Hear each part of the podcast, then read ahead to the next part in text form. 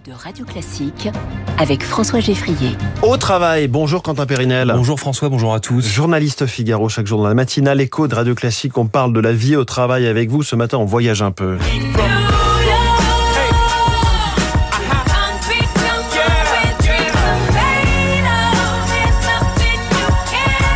Je vous ai mis euh, Jay-Z, Alicia Keys pour euh, Empire State of Mind. Ça aurait pu être Frank Sinatra aussi, New York, New York. Vous nous donnez ce matin des nouvelles du rêve américain, Quentin. Eh oui, François, ou plutôt ce, qu'il en reste. Hein. Cette expression de rêve américain existe encore et fait toujours fantasmer des, fantasmer des milliers de Français qui se rêvent expatriés aux États-Unis afin de vivre ce rêve éveillé.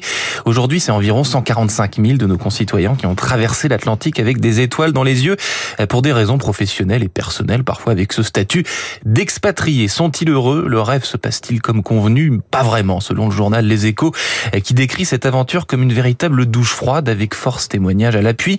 Celui de David, par exemple, qui a atterri à Chicago à l'âge de 28 ans pour un job de responsable de projet dans la finance.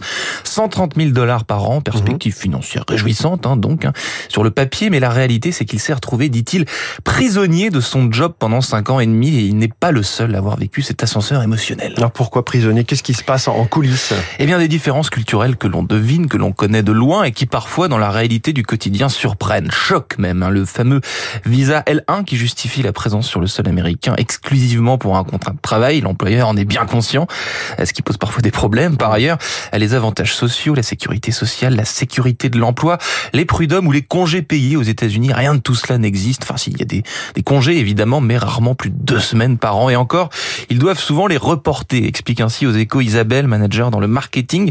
En France, on travaille pour vivre, avoir une belle qualité de vie. Aux États-Unis, on vit pour travailler, si on veut résumer. Par ailleurs, les Américains sont infiniment plus compétitif et individualiste. Les relations humaines avec les collègues sont d'ailleurs assez pauvres, pas de culture de la pause déjeuner, une pause café en solo, etc.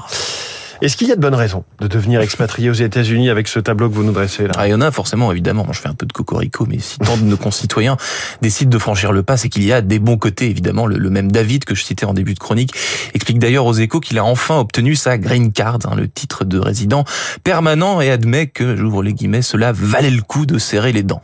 Autrement dit, si l'on veut vraiment apprécier l'aventure, il faut s'accrocher pour s'habituer à cette culture extrêmement différente de la nôtre. Aux États-Unis, il fait bon vivre et surtout les opportunités les opportunités professionnelles sont nombreuses, ce qui est évidemment important avec Good Day François and see you tomorrow. Bravo pour cette euh, magnifique accent. Merci Quentin, je vous dis à demain 6h40.